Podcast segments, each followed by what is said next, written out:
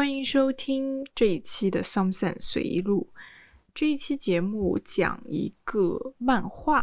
叫《我在伊朗长大》（Persepolis: The Story of a Childhood）。是在二零零零年的时候，一个伊朗裔。法国籍的漫画家叫 Marjan Satrapi，这个作家呢也是作为他在他的整个漫画里面的一个主人公的角色。他在漫画里面，呃，大家都叫他他的小名叫 Margie。这个漫画我在伊朗长大，它是分为两部的，一部呢是我刚才说的 The Story of a Childhood，二零零零年的时候。出版的，然后另外一个是《The Story of a Return》，在呃二零零七年的时候，《Persepolis》这一。个漫画呢，也呃翻拍成了一个电影。那么这个电影呢，同样它也是一个动画电影，贯穿了它整一个它的风格，还有它的内容。然后这个电影呢，也是这个作家他自己制作的。那么这一个作品，我在伊朗长大，顾名思义，它讲的就是他整一个相当于一种回忆录的形式，去记录他在伊朗。呃，长大的童年，然后以及他在童年，他目睹并亲自去参加了很多伊朗的一系列的政变。那么这个作者呢，他是出生于一九六六九年，然后他的家庭是在伊朗是一个中产小资家庭，家里过的就是还是比较不错的。那么大概是一个什么样的程度呢？就是他家里是有女仆的，然后女仆负责照顾他们的生活，呃，以及他们家是有呃一一辆车的，是一辆凯迪拉克。那么他父亲呢是一个工程师，呃，然后他的外祖父，他他的外公是一个是当时伊朗。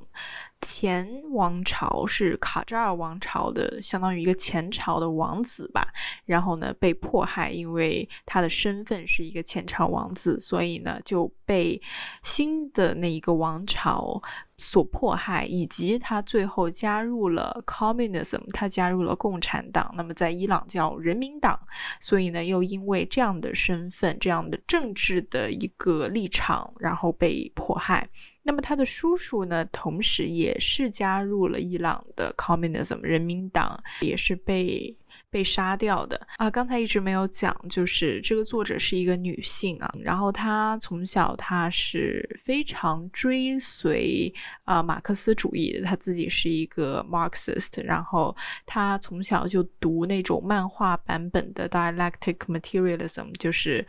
马克思的那个辩证唯物主义，然后他一直非常非常的信奉这样的马克思主义思想，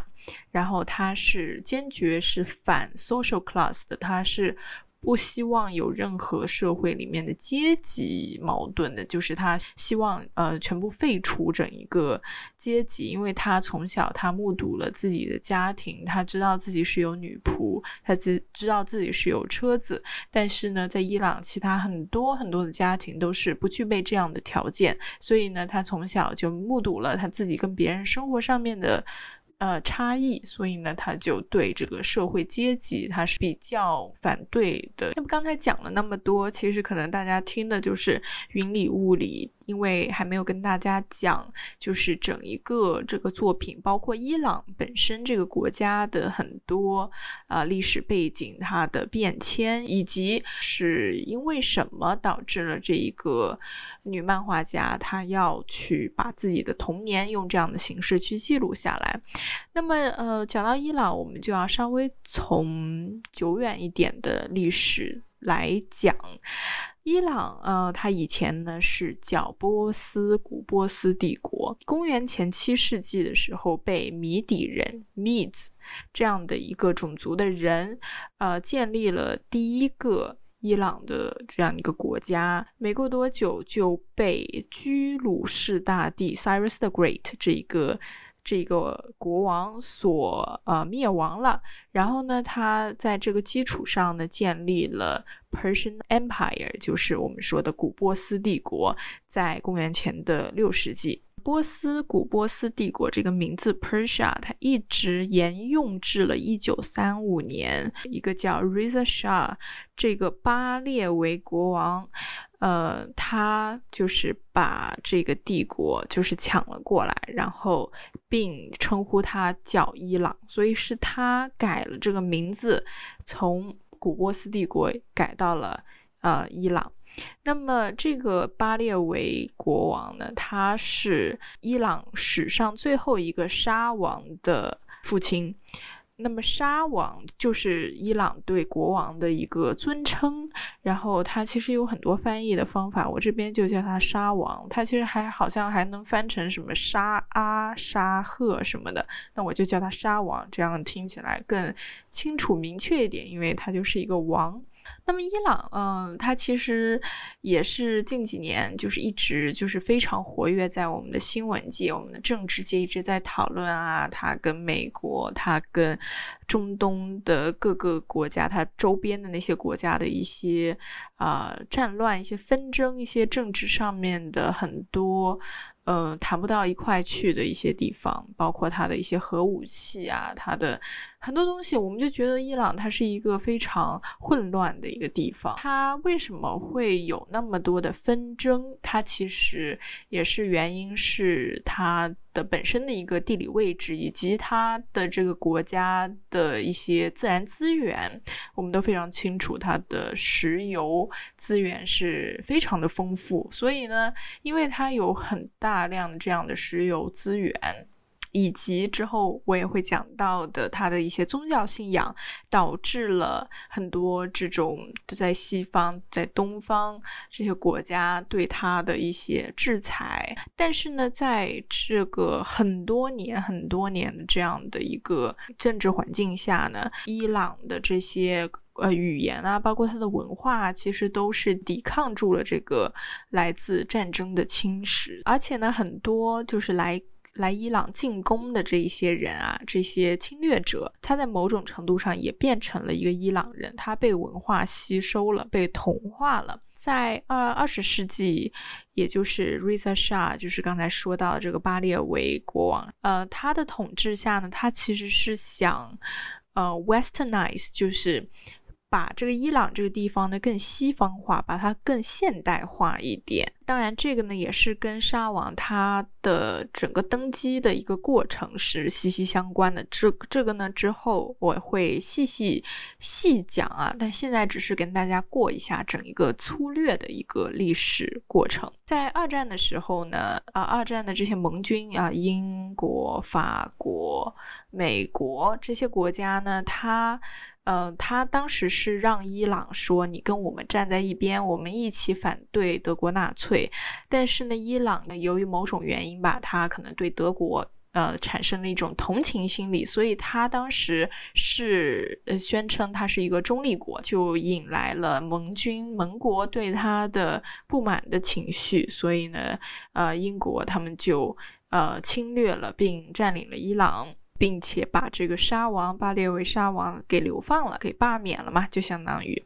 在一九五一年的时候，伊朗当当时的这个总理 Prime Minister 叫呃穆罕默德摩萨台，把这个伊朗的 oil industry 就它的石油整个石油工业给国有化，这样的一个举动呢，也是引来了英国对他的不满，所以呢，英国当时呢就呃发发起了一个贸易。禁令，就是它禁止所有从伊朗出口的石油。为什么英国会这么不满？这个也是跟呃沙王，包括整一个伊朗它的形成，跟英国之间的关系也是息息相关。这个我之后也会非常的细致的再讲。然后在一九五三年，就是两年之后呢，CIA 中央情报局跟英国的很多情报局组织了一个政变，去让这个总理下台，推翻他的统治，因为当时是。他是权力很大的，所以要把他给推翻。然后这个时候呢，就是第一个建立伊朗的那个人，他的儿子沙王，这个是正式的沙王。之后我会就是一直叫他沙王。刚才那个是沙王的爸爸，那么这个就是沙王，这个是就是呃，算是大家最了解的一个沙王吧，所以大家就直接叫他沙王。那么沙王他就拿回了他的权利，然后在呃一九七九年的时候呢，所有的一切都改变了，因为当时就是非常有名的这个伊朗伊斯兰的革命。发起了，然后所有的这些左派分子啊，就想要去推翻整个王朝，封建王朝的统治。他们觉得这样太独裁了，然后他们的宗教就是，呃，跟西方这些文化产生了冲突，所以呢，就有很多的原教旨主义的人，还有一些狂热分子啊，一些恐怖分子啊，就一起来推翻，呃，这个封建王朝。什么是原教旨主义啊？这里也可以解释一下，fundamentalism，它是一种形式的宗教，它是把这个整个宗教信仰的核心，它抓得很紧的，它是非常非常去，呃，去遵守，呃，信奉非常严格的这个最基本的道义，非常非常，呃，虔诚的那一批人。这一整段时间，一直从这个波斯帝国到伊朗到。革命这两千五百年的帝国统治，它是一直在屈服于很多其他的一些力量，比如说，它一直屈服于它的国王，因为它一直以来是一个国王，一个一个王朝制的。然后呢，它同时它也屈服于阿拉伯人从西方的一个呃一个一个进攻，一个侵略，也同时承受着蒙古国东方来的这个。整个侵略东西，他都一直在夹攻着他，然后他内部有国王，以及到之后，呃，沙王的爸爸就是刚才说的巴列维他们，他继位呢，他其实呢也是屈服于大英帝国的，所以呢，整个这个伊朗，它其实是经历了许许多多的变革，它真经历了许许多多的纷争，它在整一个两千五百年当中，也是经历了很多，嗯，相当于屈辱吧，或者说它一直是非常压迫的一个状态。它并没有一个民主，它并没有一个非常好的一个政治环境，呃，它内外都在受到压迫，所以呢，就整一个。呃，有一种怎么说呢，民不聊生的感觉，但可能也没有那么夸张。但是大家可能心里就一直有这种不满、很愤慨的这样的情绪。然后呢，通过最后的这样的一个革命爆发出来，然后以至于到了现在伊朗的这样的一个生态。所以呢，在整个作品《我在伊朗长大》当中，包括刚才提到的巴列维王朝的末世，也就是沙王的末世，一直到伊朗伊斯兰革命，一直到两伊战争，也就是在革命期。期间，这个外面这个伊拉克趁虚而入，然后去进攻伊朗，然后两个国家一直在那里打打来打去，所以呢，这个作品就大概包括了这三个非常非常在伊朗历史上非常 remarkable、非常嗯值得注意的、可以讨论的三个历史的过程。讲一下这个，我在伊朗长大，它的原名叫 Persepolis，它的翻译过来是波斯波利斯。如果你知道的话，它是古波斯帝国的第二大都城。它为什么要呃选择这样的一个名字去？就是命名他的这一个漫画集呢，其实我觉得他是想要去改变读者我们心中对伊朗这个地方的刻板印象，因为我们可能总觉得他，我们我们说到伊朗，我们就可能会想到他的宗教，想到。呃，一些恐怖主义，想到一些呃内乱啊，想到一些制裁，我们总是想到一些非常负面的一些东西，但是我们可能不太知道它的文化或者它的历史，或者它是怎么演变至今的。嗯，它其实之间呢也是经历了非常多的流血，经历了非常多的死亡，然后才到了现在的这样的一个情况。他可能是想让我们去更了解它的一个历史底蕴，它的一个文化的积累。然后呢，他在整个作品的前言，他就说到说，嗯，不能因为少数极端分子的恶劣行径就对整个国家妄加评判。他希望呢，我们就是更加客观、更加深度的去了解整个伊朗它的一个历史，然后一个现状。这个漫画就是非常漫画那种漫画，它就是呃大部分都是呃图画，然后少数是文字，但是它文字呢也是非常明确的，它非常的呃简单，很好读。然后呃我是我看的呢是第一本，就是《The Story of a Childhood》，它这个讲的是基本上概括了整一个伊朗的这个。刚才讲到这三个伟大的 movement 的一个历史，那么他在第二部《The Story of a Return》里面讲的是他，呃。他在第一部的时候，他在最后呢，他爸妈给他送到了维也纳，让他去那边相当于逃难嘛，就相当于一个 refugee。然后呢，他在啊呃第二部这个 Story of Return 里面，他就回到了伊朗，但是最最后他还是出国了，他还是逃到了别的国家。刚才简单介绍了一下整一个历史过程，但是没有深入的讲。我想先从。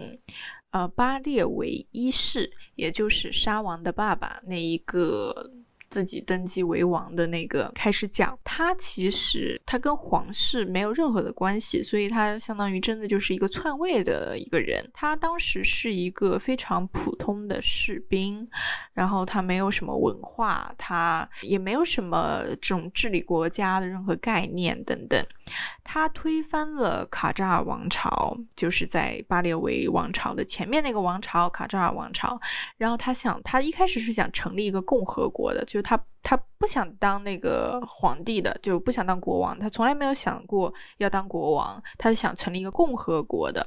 但是这个时候呢，英国来了，英国想让他做国王。他，英国当时是怎么劝劝说他的？就是说，呃，你们的国家是需要一个 holy symbol，就是需要一个神圣的一个象征的，呃，这样才能去控制一些宗教势力，那些宗教的领导者。而国王呢，他相当于是一个比较神圣的这样的一个象征。但是如果你成立共和国，你没有国王，你是很难去控制，你很难去说服那一些宗教领导者，让他们来就是服从你的。所以这个呢，就把这个呃沙王的爸爸所说动了。所以呢，他呢。呃，就在英国的扶持下呢，就是自己登基当了国王，然后他同时呢也是。一直在被英国操控着，然后英国控制他，其实是为了，包括英国指派他为国王，其实也是为了他伊朗的这个石油的资源，所以呢，就相当于是一个呃，你利用我，我利用你，其实英国占的便宜更多嘛，肯定，所以呢，英国它是一直从伊朗这边就是拿石油资源，相当于一个英国的这样的一个殖民地，它也是对他就是。就是嗯，唯唯诺诺那样子。由于他呃，declare 那个伊朗是一个中立国，在二战的时候，所以呢，他就被流放。那么他儿子当时就继位了，也就是我们说的沙王。那沙王他他本身呢，他也不是一个呃非常优秀的一个领导者，一个国王。他把伊朗的钱呢，这个国家的这个。财政部分啊，这个财钱财啊，都花在了很多就是对王朝的这样的一个一个庆祝仪式上面。就是他经常在大肆的这种搞搞活动、搞仪式啊，他没有专心的去治理整个国家的政治，所以呢，当时这个政治是一塌糊涂。但是呢，当时的这个经济其实还可以。其实是高速发展的，特别是在呃七十年代，也就是沙王的这个时代，沙王的爸爸开始，一直到沙王，他们都其实是发展一种西方化、一种现代化的这样的一个。呃，政治思想，然后它其实是呃非常西化的。当时整个伊朗，它有高楼大厦啊，然后就是有娱乐活动啊，就是反正就是非常的丰富的。他的生活是跟现在肯定完全不一样的，因为当时他是完全打击这个教派势力的，他当时奉行的是政教分离的这样的一个全面西化的政策，但是呢，因为这个国王的专权啊，他的穷奢极欲啊，还有整个政府政府系统里面的贪腐啊，导致了伊朗的民众呢对这种权贵、对这种封建的非常不满的情绪，所以当时就有很多这种左派分子，他提出反帝、反封建。反西化政策的这一些伊斯兰教徒，这些原教旨主义的教徒，他们就出来，就是去反对这个独裁的国王，然后去搞这种抗议。那么国王当然他要出动很多的这个国家的军队，要去保护自己嘛，保护他的政权。所以呢，就导致了很多暴力革命的产生。呃，这边是民众。那边呢是国王的军队，然后自然会发生一些血战。这个抗议是从什么时候开始的？是从一九七七年的十月份正式开始的。呃，然后一直持续到了七八年的春天到夏天，一直是有非常多的这种抗议活动。在一九七八年的九月八号，这这一天呢是伊朗史上的 Black Friday，它的黑色星期五，因为在它的首都德黑兰的一个广场上，嗯，有至少一百个人被这个。沙王的军队所枪杀，然后至少两百零五个人是受伤的，所以它是一个非常惨烈的一个历史事件。这个事件呢，也是一个非常有决定性的事件，在整个对于整个伊朗之后的这个革命来说，是一个非常非常呃重要的一个历史性的一个时刻。因为从这一刻开始，就相当于他的革命正式开始了。整个一九七八年都是这种，这这极端不满、极端就是反对政权的这样的一个情绪，是一直在民众心里就是一直在增生的，就是非常非常快速的发展。然后到最后，就是几乎就是大家都要来啊反抗沙王。一九七九年的一月份，沙王呢他就逃出了伊朗，他就退位了。他 被民众就是赶下台了，然后呢，他也就成为了波斯伊朗历史上最后一个呃帝王。然后他逃到哪里去了？呃，当时美国的总统 Jimmy Carter 卡特。呃，他拒绝去救济这个沙王，他拒绝把这个沙王让美国来保护嘛。但当时这个呃，埃及他把这个沙王 take in 了，因为他好像说他们两个之前是朋友这样子。那么刚才那个是巴列维时代，一直到他退位。嗯，这是相当于是作品里面的第一个非常重要的内容。那么就到了第二个内容，也就是他的内斗，他的伊斯兰革命，他的这也相当于他的一个文化革命吧。嗯，是在一九七九年发生的。也可以叫伊斯兰革命，也可以叫伊朗革命，也可以叫一九七九革命。这个革命其实，在很多政治家、历史学家来看来，它其实是一个非常奇怪的革命，因为它缺少了很多传统意义上革命的原因。很多革命的原因包括什么呢？包括一些财政的危机，啊，比如说，大家没有钱了。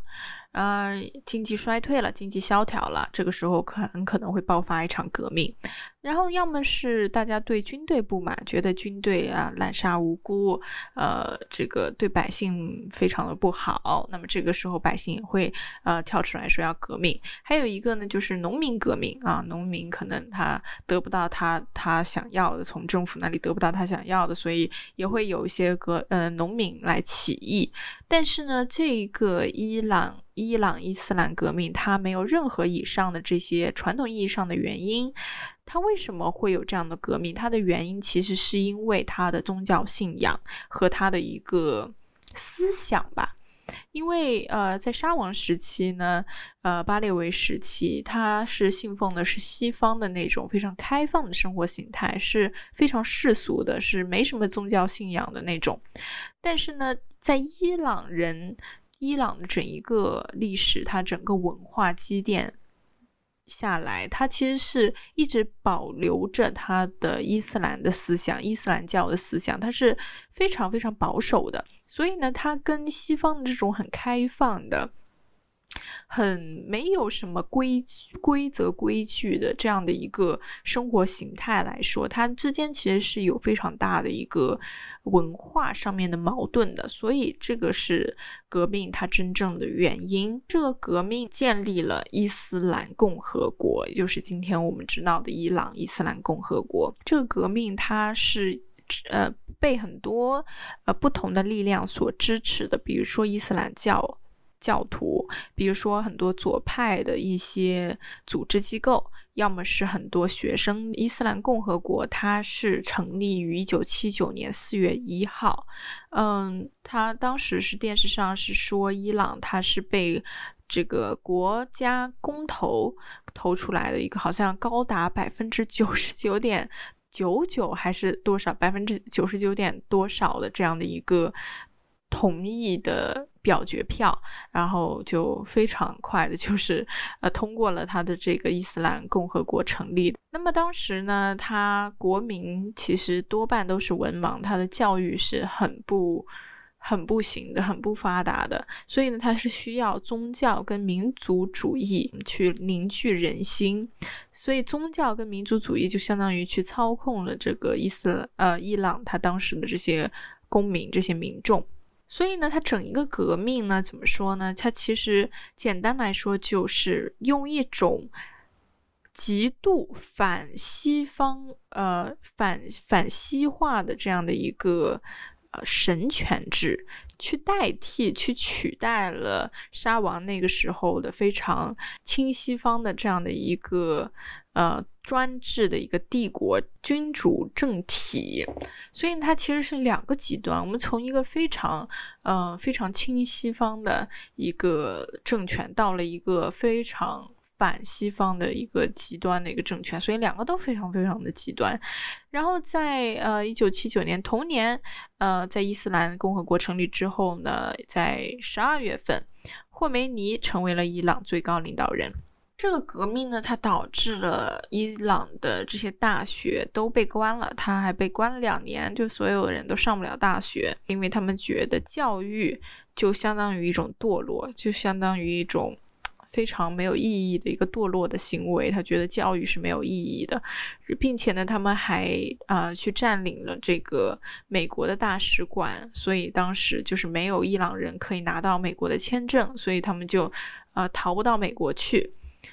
然后这个时候呢，也同时一个非常非常大的改变发生了，就是所有的伊朗的女人都必须要戴上面纱跟罩袍了，因为他们觉得。特别是伊朗的男人或者说执政人觉得呃面纱它是可以保护女人不被男人强奸性侵的。他当时他的这个在宣传让女人戴这个面纱的时候，他用了非常非常让我看来非常很不适当或者说很搞笑、很让人无语的一些。呃，政治宣传，他说，Women's hair emanates rays that excite men，什么意思？就是他们说，女人的头发是会散发一些很神奇的这种光芒，一些射线，然后这些光芒是会让男人就是。冲动的是会让男人兴奋的，所以这个是为什么要把女人的头发扎起来，就是要盖起来，整个面纱必须要盖的，就是一个头发都不露的那种。他们还有一些政治标语，比如说什么 “If in fact it is really more civilized to go without the veil, then animals are more civilized than we are。”就是他说，如果嗯，如果不戴面纱是一种更文明、更。更开化的一个象征，那么动物就比我们 更开化、更更文明了吗？就这种这种东西真的还蛮讽刺，就蛮搞笑的。作者还记录，就是当时，当时他其实还是处于一种革命状态，就他没有完全就是说必须大家都必须得戴。但是虽然就是你如果不戴呢，你当然是会要承担后果。但当时还是有非常多反对这种。这种形式的对女人的这种压迫的，呃，所以当时呢，他呃作者就写到或者画到，他就说，一个原教旨主义的女人，一个 fundamentalism woman，她是会就是非常非常好的去把自己的这个面纱就戴得非常好，就是真的是按照要求戴的那种。然后，但是呢，一个现代化、一个非常现代的女人，就是她反这种反面纱的这样的女人，她也会戴，因为不戴她是会有后果，但是她会故意留出几缕头发出来，来表达她对这样的体制、这样的形式的不满。然后呢，如果是一个原教旨主义的男人，他。他呢是会留那种我们我们印象当中，我们会 picture，我们会想象出一个画面，就是他们的那种男人留着那种胡子啊，然后呢，他还会把呃里面的这种衬衫呢，他不会就是塞到那个裤子里面去，他是会留出来一点，也是我们可能一下子就会脑海当中想象到那种画面，就是比如说在电影里看到的，书上看到的，就是他们会把那个里面那种白衬衫啊留一点点出来。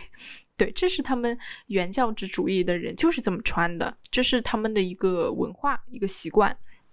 一个宗教的一个表达方式。当然，如果是一个现代的男人，是一个反原教旨的一个男人，他就会把自己的胡子就是 shave，就是会刮的比较干净，也不是说就是一根都不留的那种，只是他是会刮的，就他就算留，比如说啊两毫米、三毫米，但是他是会。去把它刮刮掉的，就是会刮的比较干净，就是人看起来比较清爽。但是原教旨他们是就是留的胡子，那就是就一直让它留着，就一直从来不刮，从就搞的就是就那种络腮胡，就是很多那种感觉。然后呢，这种现代的男人，比较嗯现代化思想的男人，他也会把他里面的这个衬衫塞到裤子里面，就整个人会看起来会比较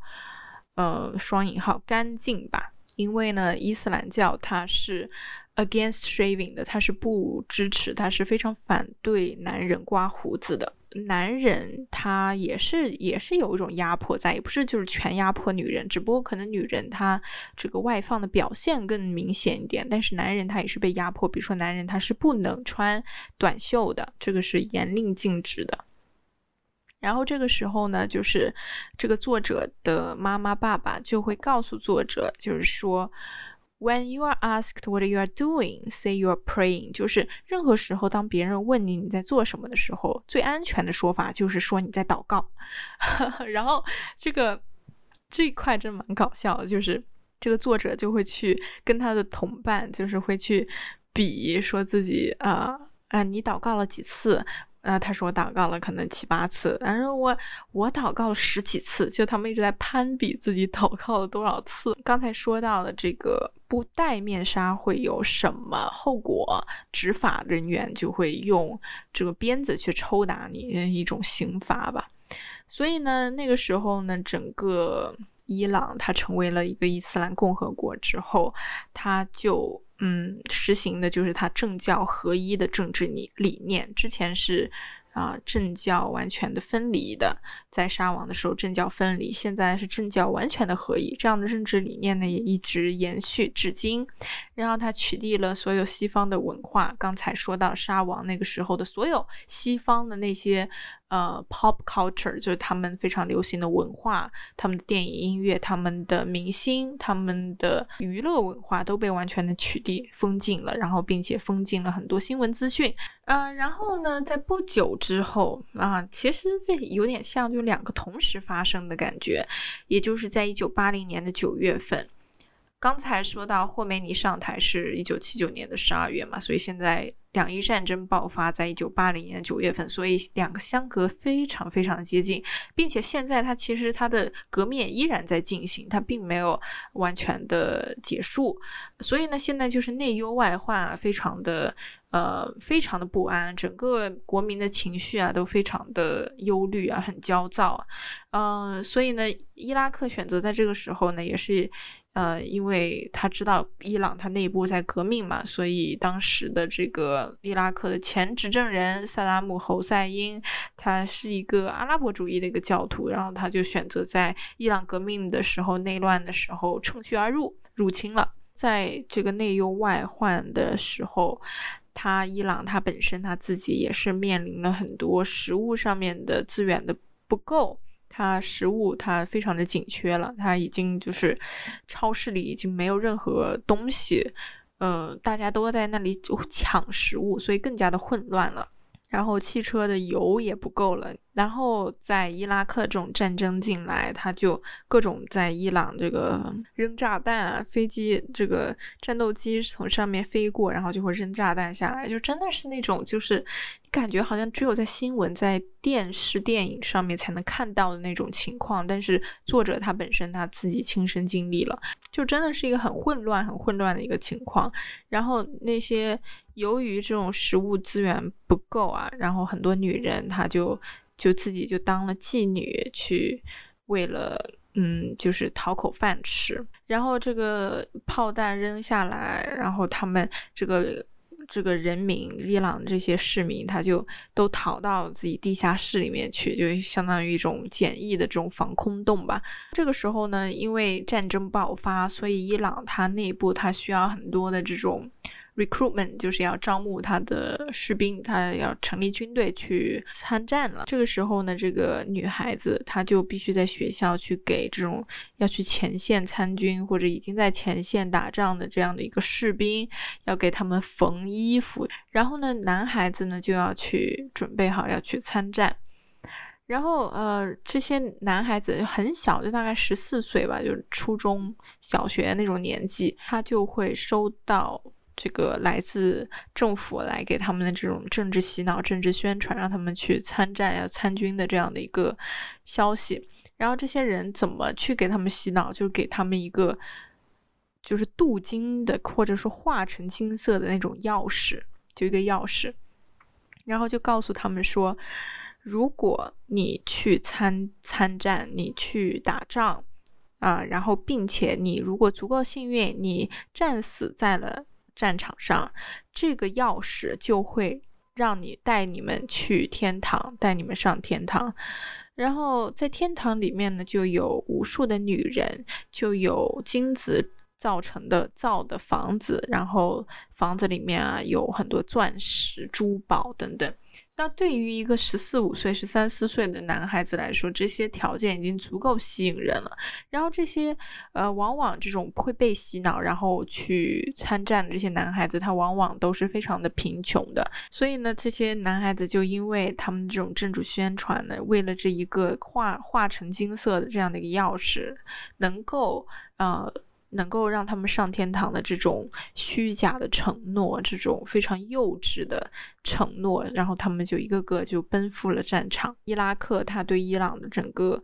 入侵的时候呢，要扔炮弹下来之前，他会有警报声响起，然后这警报声响起就告诉你们啊，他要扔炸弹了。然后呢，他们就有大概。没几分钟的时间去跑到地下室，这地下室就相当于他们每个家庭这种防空洞，然后很多人就很多家庭都会挤在一起，然后呢，他们也要去改变他们家里它内部的一个装修，去抵御这种时不时来的一个炸弹的一个炮轰，比如说他们要在窗户上面贴很多的这种胶带，把把窗户。玻璃全部贴满胶带，因为这样可以保护呃这个玻璃不会飞进来，就不会碎掉，然后不会就是飞进来去刺伤里面的人。然后呢，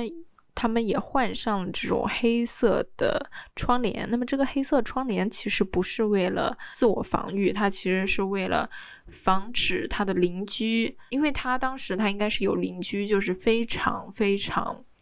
信奉他的新的这种政权，信奉这种伊斯兰教旨。他这个作者，他家里本身他是比较先锋，一个非常摩登、一个很现代的一个家庭。他们是不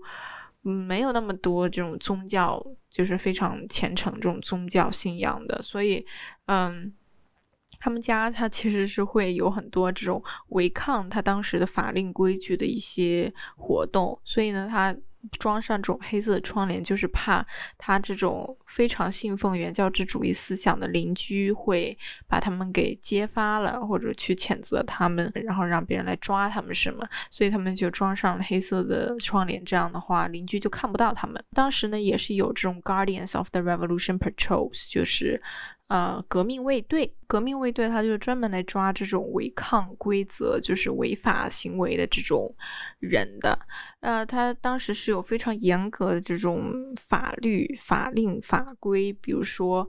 呃，他是没有任何娱乐活动的，他不允许你有任何娱乐活动，不允许你在家里举办任何的派对，不允许你喝酒，不允许你戴珠宝，不允许女孩子涂指甲油。所以呢，这个作者他们家他有一个亲戚，他就。啊，他就自己做了一个 wine making lab，他就是自己做了一个造酒实验室，然后他就自己生产酒，他就不因为没有地方能够买到嘛。你如果去违反了他这些规则，比如说你在家里开 party 被发现了，或者你在家里藏酒被发现了，你就会又被送去去被鞭打。大概战争。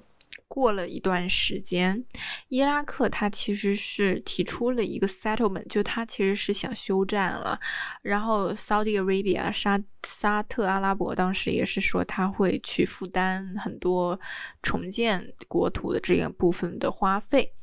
但是伊朗他当时他就反对了这个所谓的。休战协议，因为他当时是说他 refused this imposed peace，就是他觉得这是强加在他身上的一种和平，然后他觉得他是要去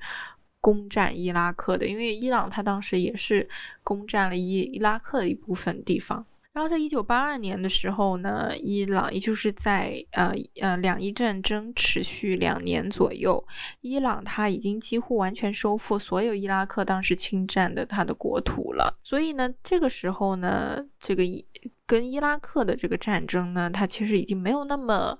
就是没有那么威胁性，没有那么强了。它更强的其实还是它的内战，它内战还是一直持续至今。因为呢，它所有的这种对他新政权的反对的声音呢，反对者啊都是被迫害的，都是下场都是很惨的。所以它还是在一种较轻重反对党的这样的一个状态下。所以呢，当时就是人心惶惶啊，很多人就就就对这种嗯消除。内部矛盾的这种暴力手法，那很多人他就非常的害怕，非常担心。刚才说到的革命卫队，他一九八二年的时候，同年他其实是建立了一个 women's branch，他来了一个女人的一个小分队，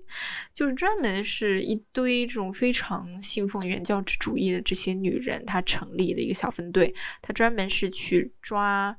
那些没有好好戴头巾的女人。并且去一直在跟他们宣传这种女人的一个一个职责吧，就是一直在说教，就是你不不好好戴头巾，然后我就必须要去教你。他当时是有一个叫 The Committee 这样的一个组织，它一个机构，它其实就是所有革命卫队的一个 headquarter，它的一个总的一个一个机构。然后当时呢，这个。作者也提到说，杀一个 virgin 就是杀一个处女，其实是违法的。所以呢，他们如果要惩罚一个女人、一个处女、一个小女孩的话，他们会怎么做？就是需要一个革命卫队，一个男的革命卫队成员去把这个女人去呃去娶了这一个要被惩罚的女人，然后去。呃，强奸他。呃，一九八三年的时候呢，伊朗的呃边境都是关掉的，就是没有普通人是可以出去的，除非你病得非常非常严重了，然后你可以在他伊朗这个。医疗部去拿到一个准许证书，然后你拿着这个准许证，你才可以去出国界，你才可以去别的国家治病。因为当时伊朗医疗设备设施非常的落后，所以如果你非常的生病，你是可以出去治病的。当时这个国家已经乱成、混乱成，或者说腐败成什么样？就是只要你足够相信这个，只要你足够虔诚，你对这个他的。整个宗教信仰非常的虔诚的话，你就可以被升官。你就算没有任何的教育，没受过任何的教育，或者没有任何的类似的之前的经历经验，你也可以被指派到非常高的一个部门的这样的一个官职。比如说，它里面就提到了有一个。之前给这个作者的亲戚家擦窗户的一个清洁工，都可以被指派到做一个医院的院长，所以你想想看，这是一个什么混乱的一个地方。然后这个时候呢，当然他其实，在也不仅是这个时候，他可能已经持续了一段时间，但是当时的现状就是所有从西方国家进口的东西都是。被禁了，就是没有任何西方国家可以把他们的货物就是卖到伊朗，所以呢，很多人他喜欢西方文化的这些人，他就会从土耳其去把这些东西给走私运进来。比如说，他们喜欢运什么？他们喜欢运耐克的球鞋，Michael Jackson 的他的所有的周边，周边都用上了，然后包括还有很多朋克乐队的。呃，海报，比如说当时很流行的铁娘子乐队，还有金 Kim Wilde 那个金怀德那个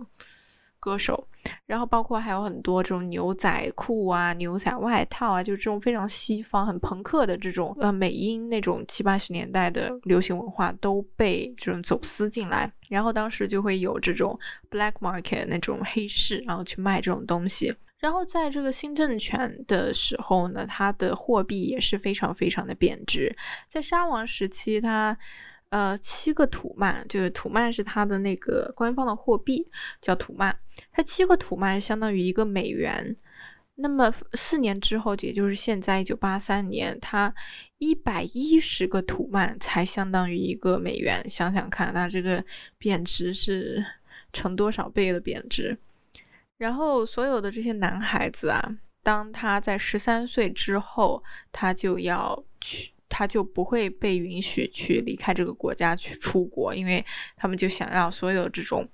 嗯，青年男子啊都去参军。所以呢，当这个作者在机场，因为他当时要准备逃去维也纳，他家里送他去维也纳的时候，他在机场就看到很多很多小于十三岁的那种男童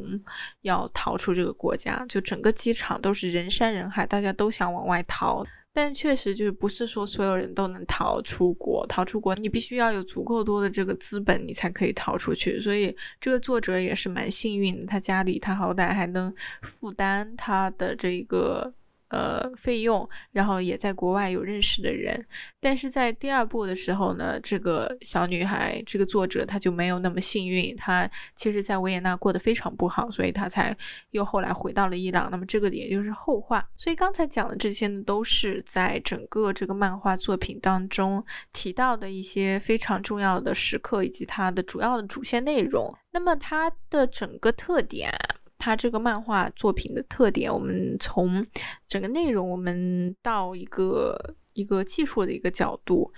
我们去观察它的形式，它是完全黑白的，它是没有颜色的。然后这种黑白呢，再加上它内容里面很多关于死亡、关于战争、关于压迫、关于混乱秩序的这种。描写这种描绘啊，都去增加了它整个漫画有一种非常黑色的气氛，非常恐怖的气氛，有种戒严时刻的那种恐惧、那种危险、那种人与人之间的不信任。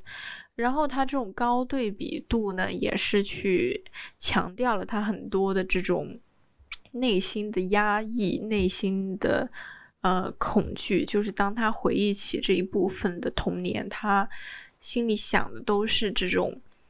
在高对比度下的这种死亡、这种战争。他的亲人、他的朋友、他的同学，一个个的离开了自己，然后大家就会骗他说那个人是去旅行了。他亲眼目睹过了很多死亡，他亲眼目睹过了。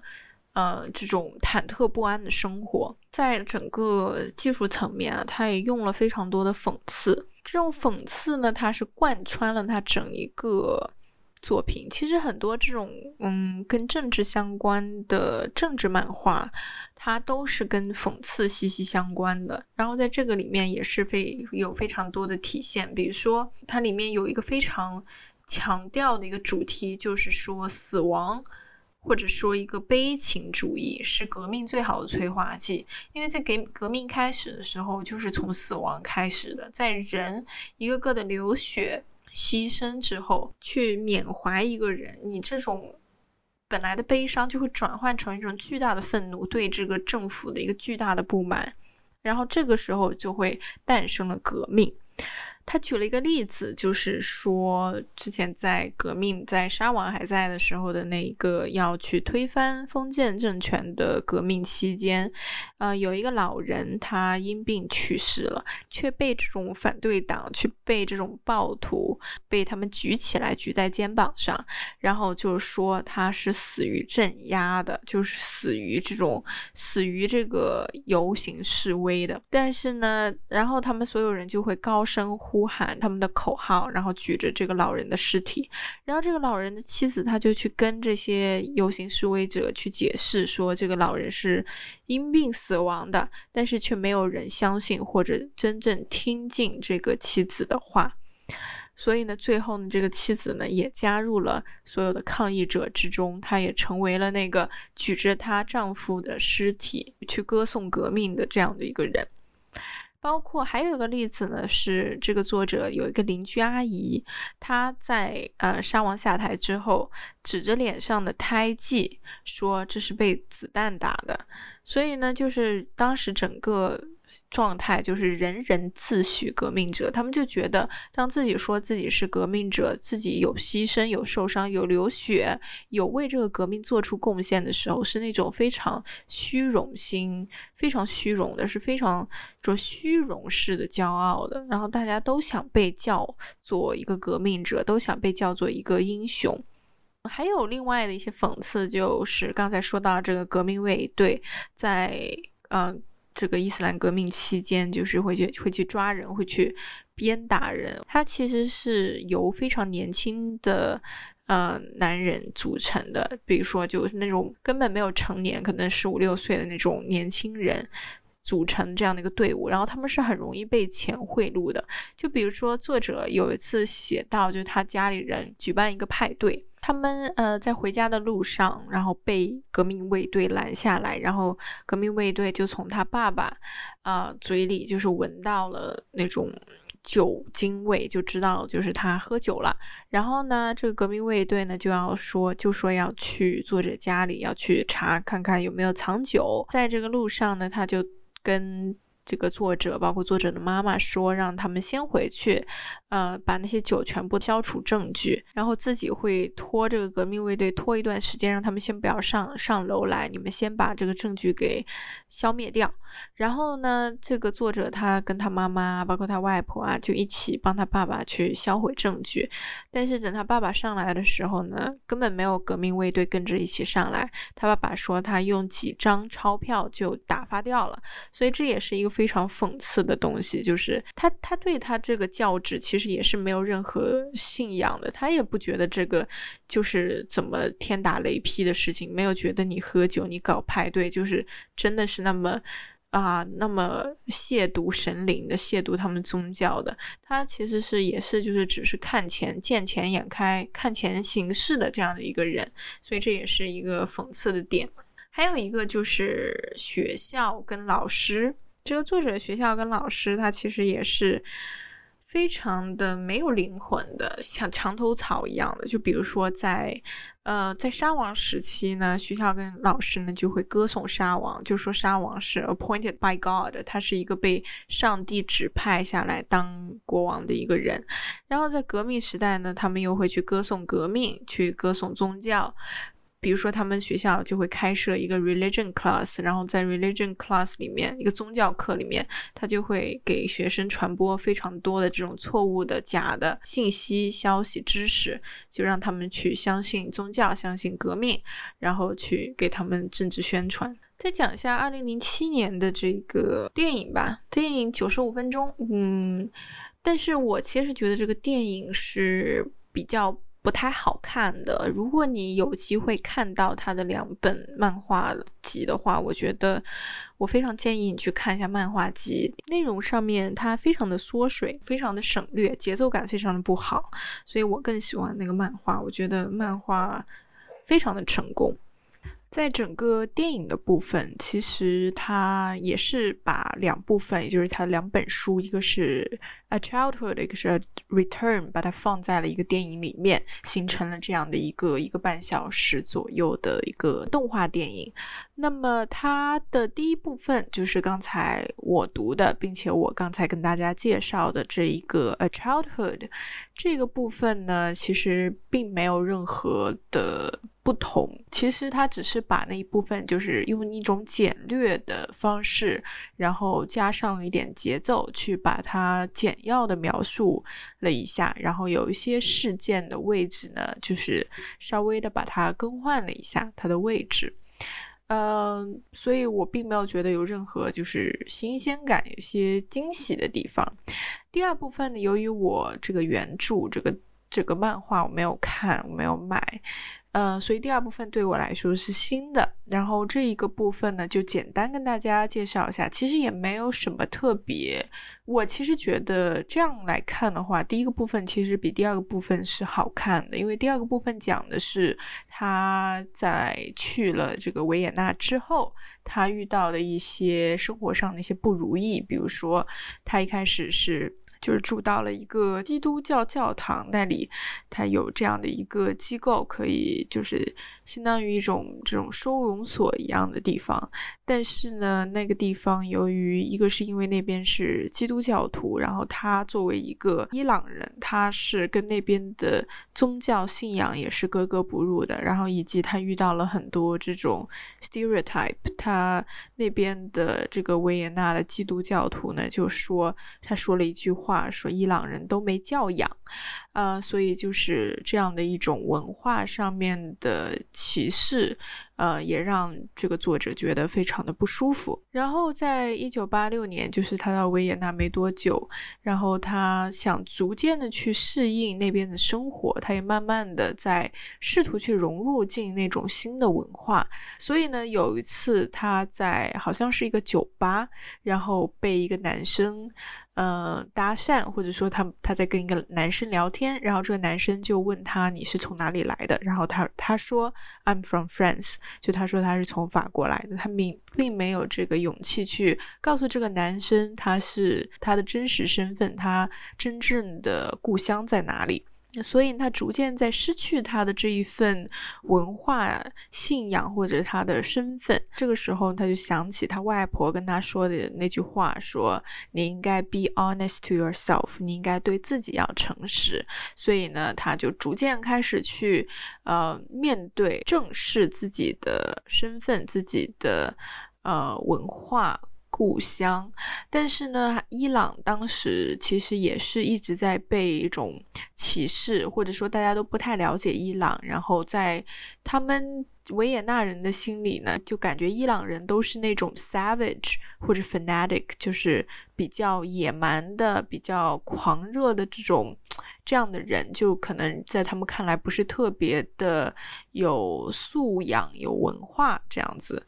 然后这个作者他也经历了很多失败的亲密关系，然后以及在最后被他的这个房东冤枉成小偷，然后赶出家里，他就流落街头，没有地方可以住，然后他也完全是没有钱，然后他只能吃就是路边垃圾桶里面的食物为生。最后呢，他就得了支气管炎。这个支气管炎可能是因为，比如说他呃在路边这个卫生环境不好，或者说他一直以来他这个吸烟。烟成瘾的这样的习惯导致了这样的一个病，呃，住进了医院。然后呢，他就只能回到伊朗，因为他觉得在这个维也纳他找不到自己了，他已经没有家了，所以他就想回家。然后这个时候呢，伊朗的战争是结束了，然后现在，呃，他回到回过去了，他也看到了伊朗发生了一些变化，比如说他不再像战时那样子那么呃乱，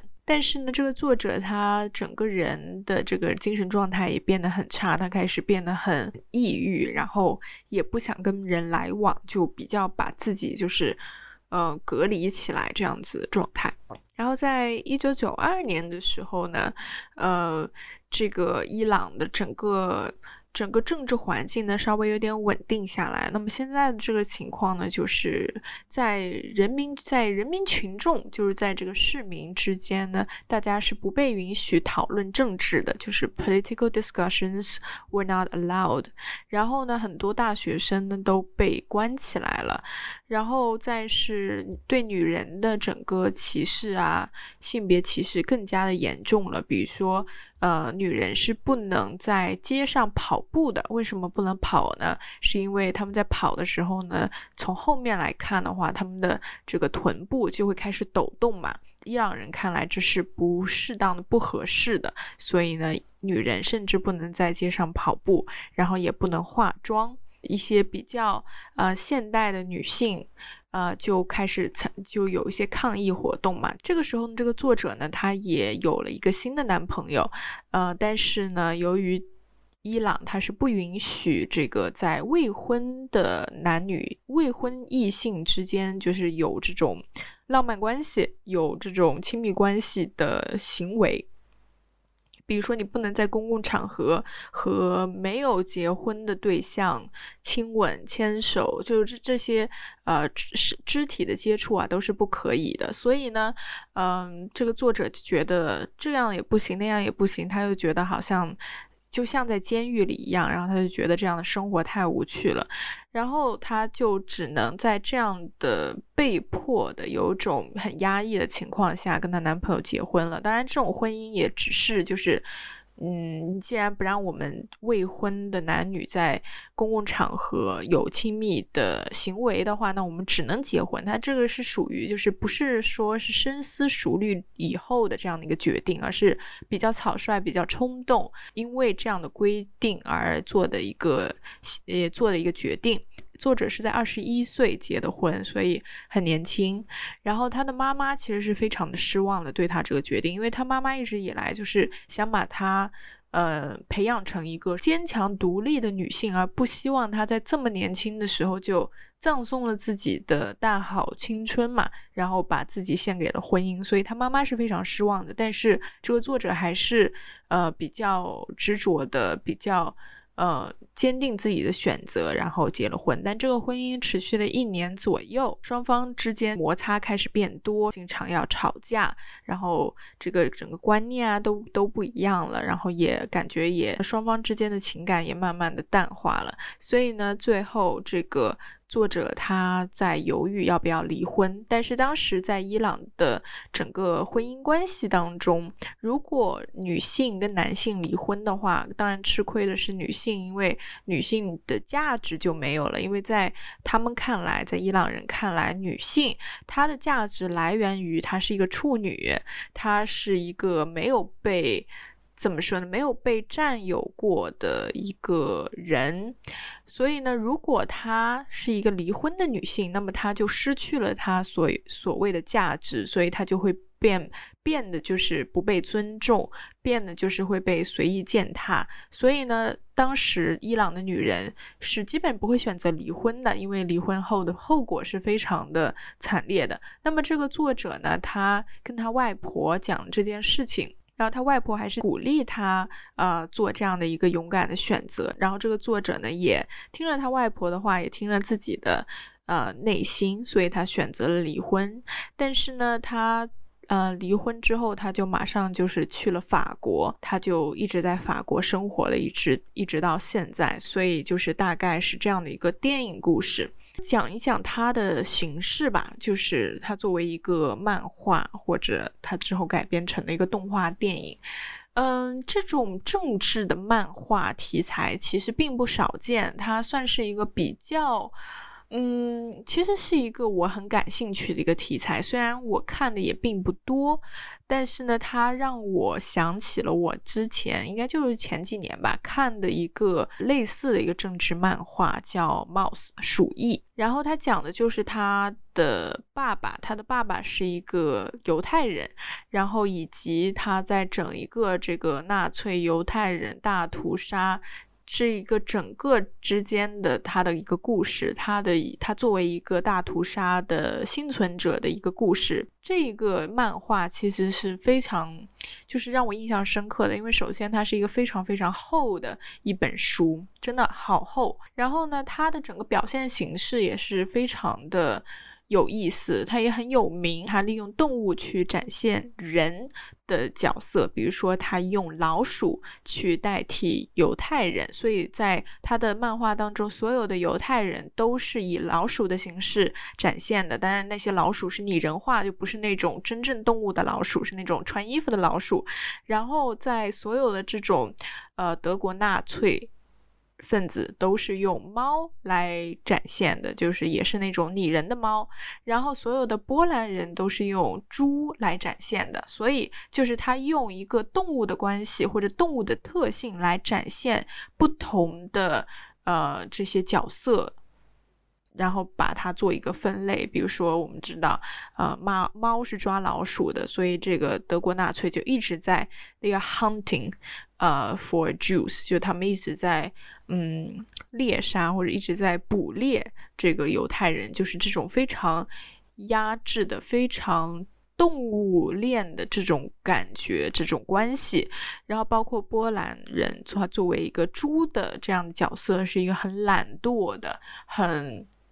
就是没有什么头脑、没有什么想法的这样的一个角色，所以他用了一种非常象征的这种表现方式去，嗯。去达到一个讽刺的效果，所以它是一个非常非常有名的一个讽刺型的政治漫画。它也是像我在伊朗长大，它也是一个黑白的一个作品，呃，非常的好看，非常的有意思。嗯，看完之后就是是非常的充实的这样的一本书，所以非常推荐给大家。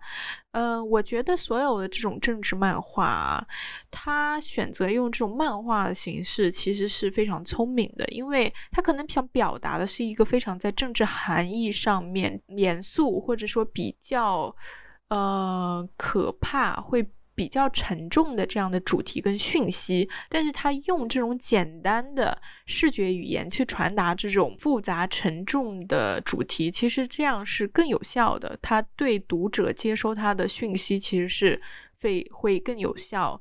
然后再是，他呃，他用这种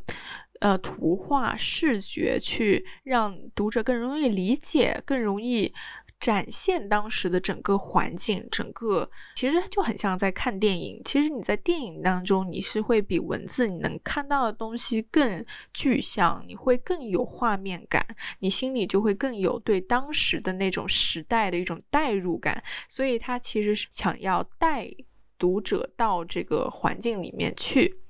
然后再从另外一个角度来看啊，他其实也是在弱化他的一些。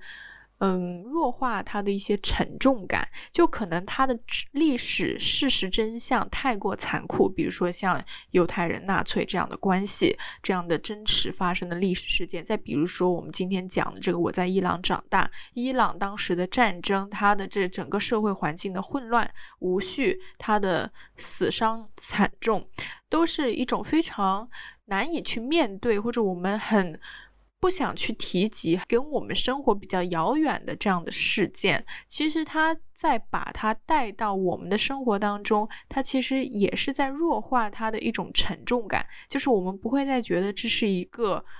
很很残酷的事情，我们愿意去面对它了，它让我们更容易去跟他拉近关系。但是同时，我们通过它这个漫画上面的描述，我们知道。这个事实真相要比这上面残酷的多，所以它其实是让我们更容易去了解那里发生的事实真相，但我们同时又很难去想象它究竟。它到底有多么的残酷？所以他在帮我们把我们我们的这种压力、这种重担把它升起来，但同时又给了我们更多空白，去让我们想象当时这种残酷，然后再去跟跟他们产生一种情感上面的联系。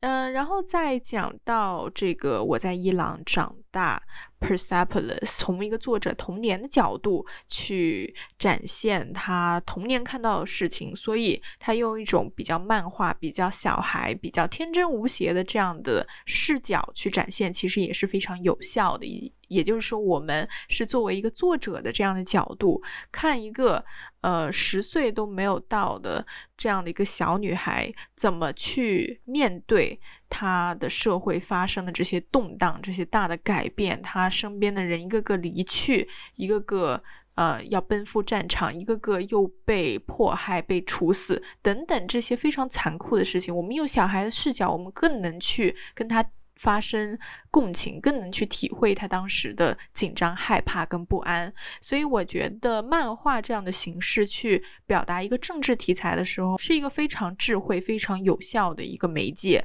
所以这就是今天想给大家推荐的漫画作品《Persepolis: The Story of a Childhood》。感谢收听这一期的 Some Sense 随意录，我们下期见。